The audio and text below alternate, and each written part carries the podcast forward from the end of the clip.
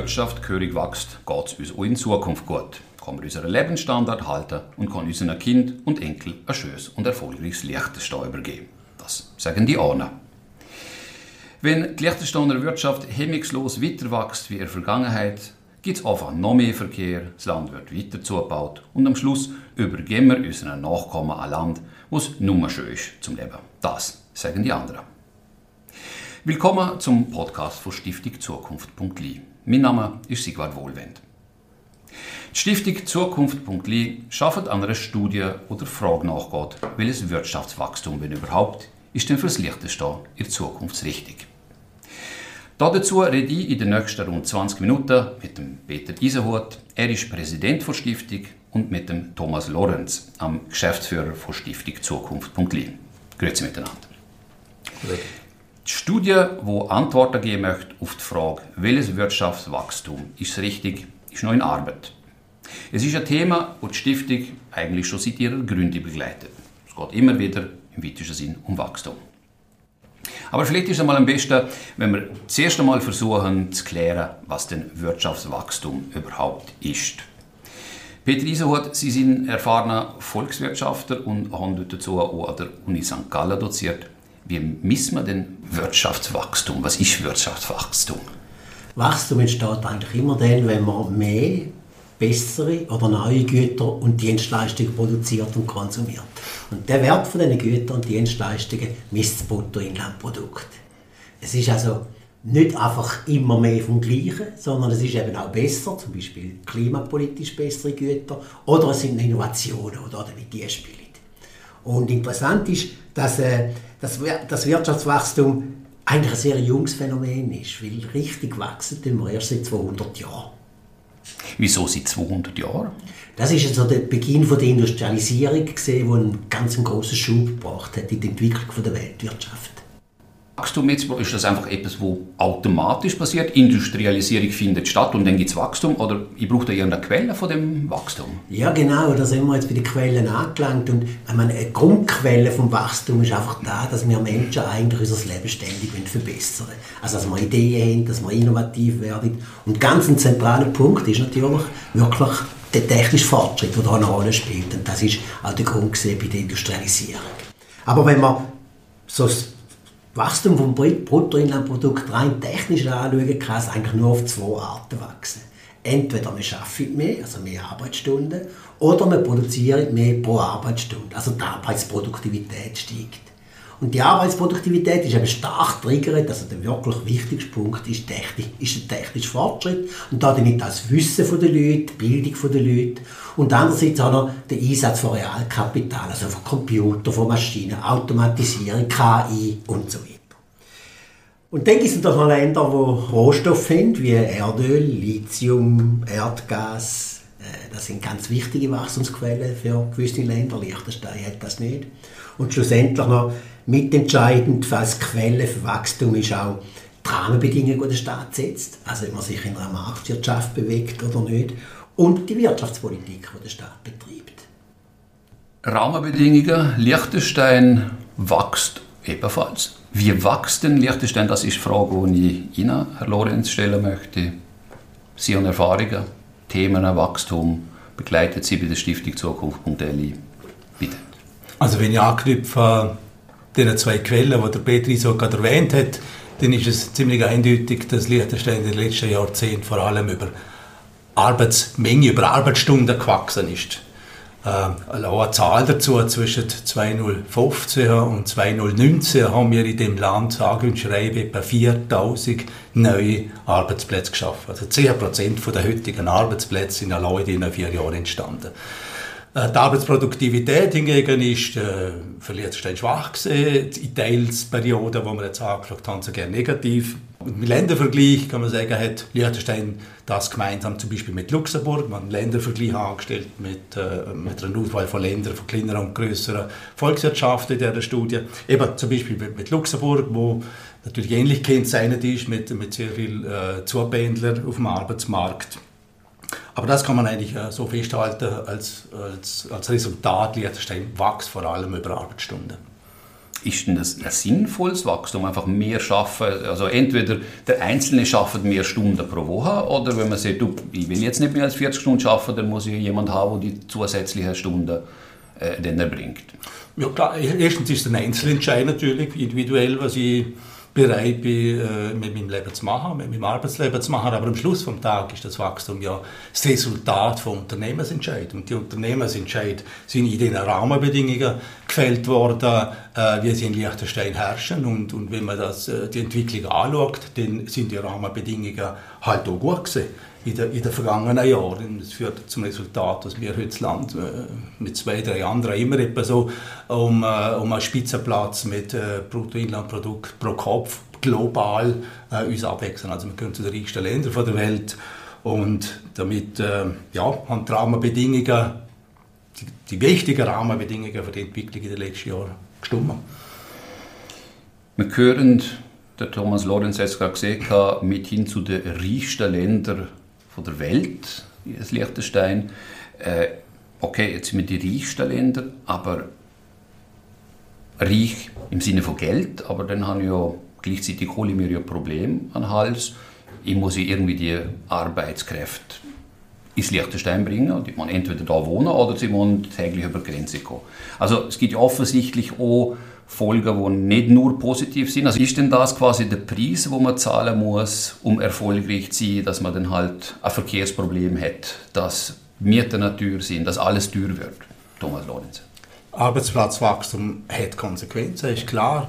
Und äh, wenn man die Wirtschaftspolitik von den letzten 20 Jahren anschaut, dann hat es eben sehr viele positive Aspekte, aber man darf kritisieren, dass mit, eben mit den negativen äh, Folgen von, von, Arbeitsplatzwachstum, viel Verkehr, Raumverbrauch und so weiter, äh, sind wir nicht wirklich adäquat umgegangen. Gerade in der Verkehrspolitik wird es ja offensichtlich, oder, dass wir seit 20, 30 Jahren nach Konzept suchen, wie wir damit umgehen. Und wir haben in anderen Studien wie der Raumplanung schon thematisiert, ähm, dass, dass da Lösungen ähm, auf den Tisch sollten, wo einfach die Standortattraktivität äh, nicht weiter gefährden. Und Verkehrsprobleme sind ein Aspekt von Standortattraktivität.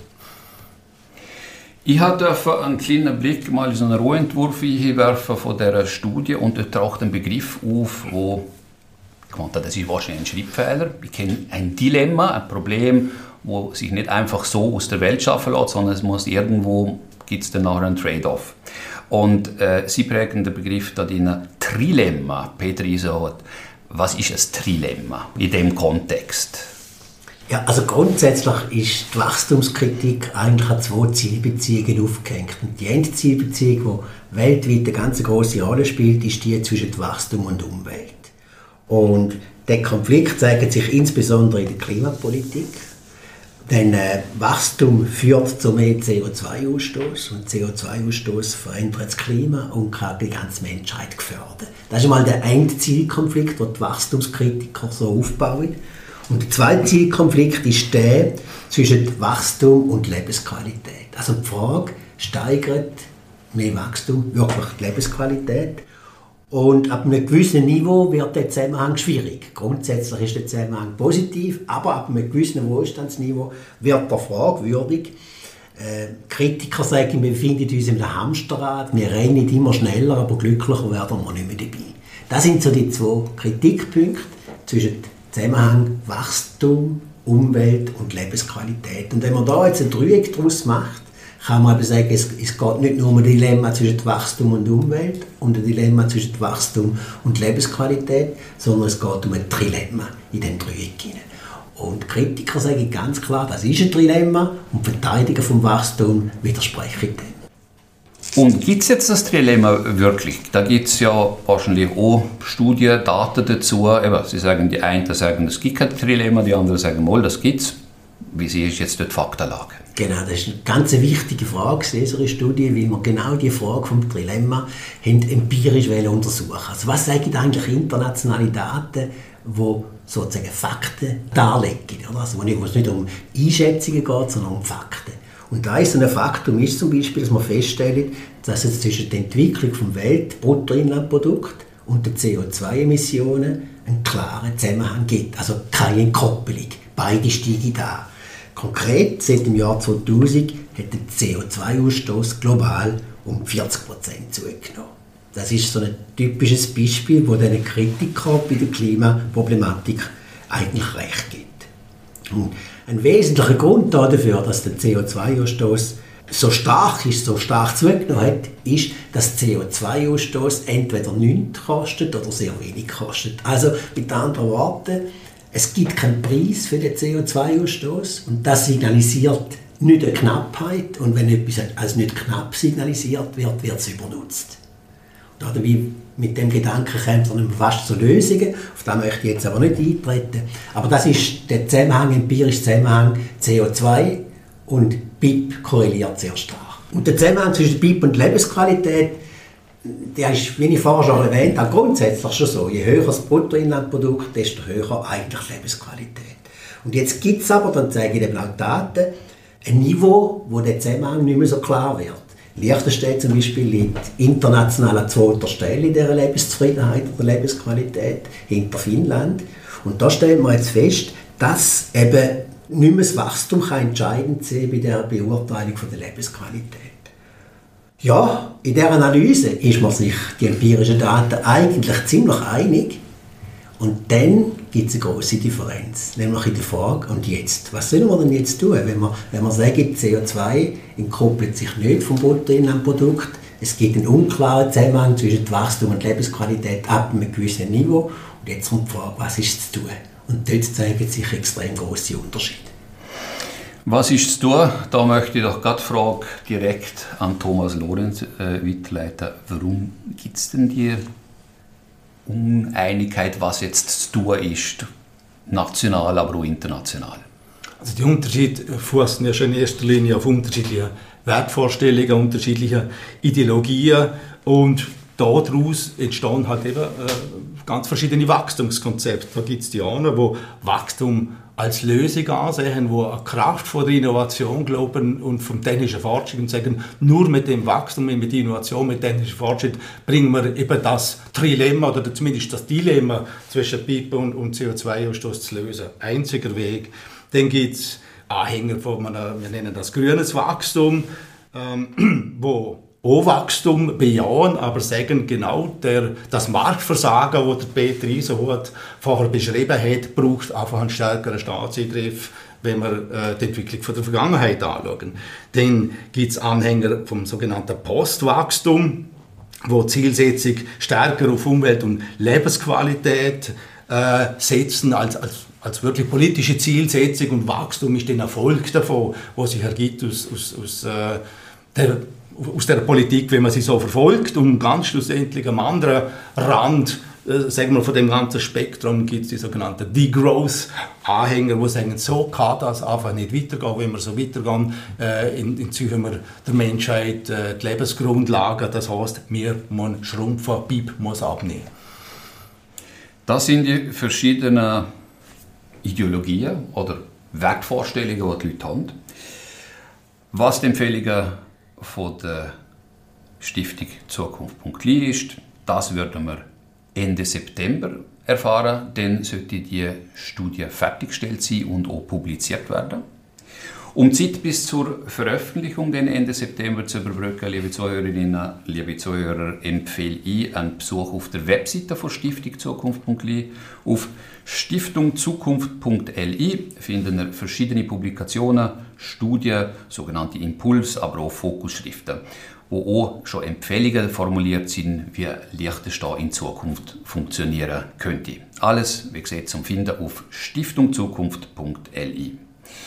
Sage für heute Danke an Peter Iserhut, Stiftungsratspräsident von Stiftung Zukunft.li und Volkswirtschafter, und an Thomas Lorenz, am Geschäftsführer von der Stiftung.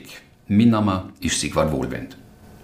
Euch an den Lautsprecher und den Kopfhörer danke fürs Zuhören. Am besten abonnieren ihr den Kanal von Stiftung Zukunft.li auf Spotify oder Apple, damit ihr auch keine Folge mehr vom Podcast von Stiftung mehr verpassen. Ebenfalls sehr zum Empfehlen der Newsletter von der Stiftung. Der kann ihr auf der Webseite von der Stiftung abonnieren und ihr seid immer im Bild über die Arbeit von der Stiftung. Auf Wiederhören miteinander.